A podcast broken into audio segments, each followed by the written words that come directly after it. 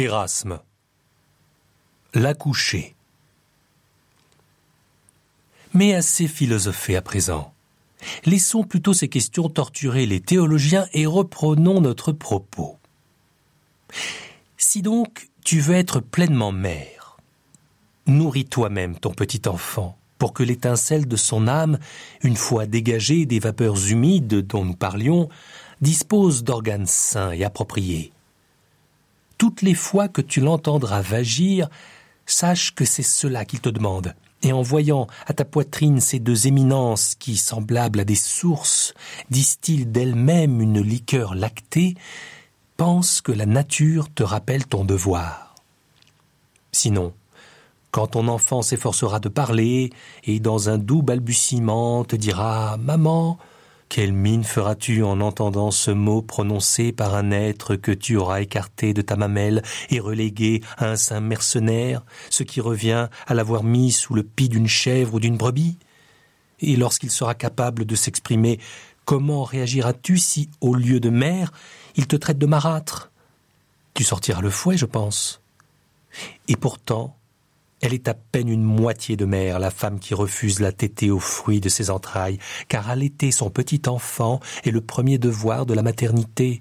Celui-ci, en effet, ne se nourrit pas seulement de lait, mais aussi du parfum maternel, et réclame le suc déjà connu et familier qu'il a puisé dans le corps de sa mère et auquel il doit sa croissance.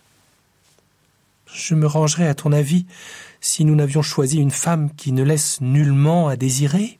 Quand bien même le lait que suce un petit enfant et la salive qu'il avale avec la nourriture préalablement mâchée n'auraient aucune importance. En admettant aussi que vous soyez tombé sur une nourrice unique de son espèce. Y en a-t-il, selon toi, une au monde qui puisse endurer mieux qu'une mère la fatigue d'élever un enfant? Les selles, la présence continue à ses côtés, les vagissements, les maladies, le soin jamais assez scrupuleux de sa santé. Certes, s'il s'en trouve une qui aime l'enfant autant que la mère, elle le soignera aussi bien qu'elle, mais il arrivera alors que ton fils t'en aimera moins, son attachement naturel étant en quelque sorte partagé entre deux mères, et que de ton côté, tu ne lui témoigneras plus le même amour.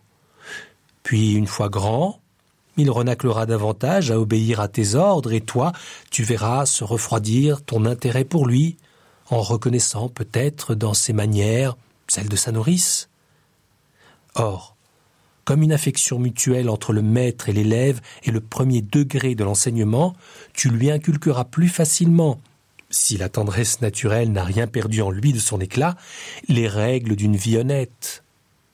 Et en effet, la mère n'a pas dans ce domaine peu de pouvoir, notamment parce qu'elle agit sur une matière extrêmement malléable et ductile.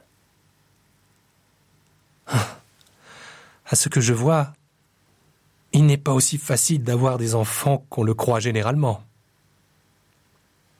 Erasme.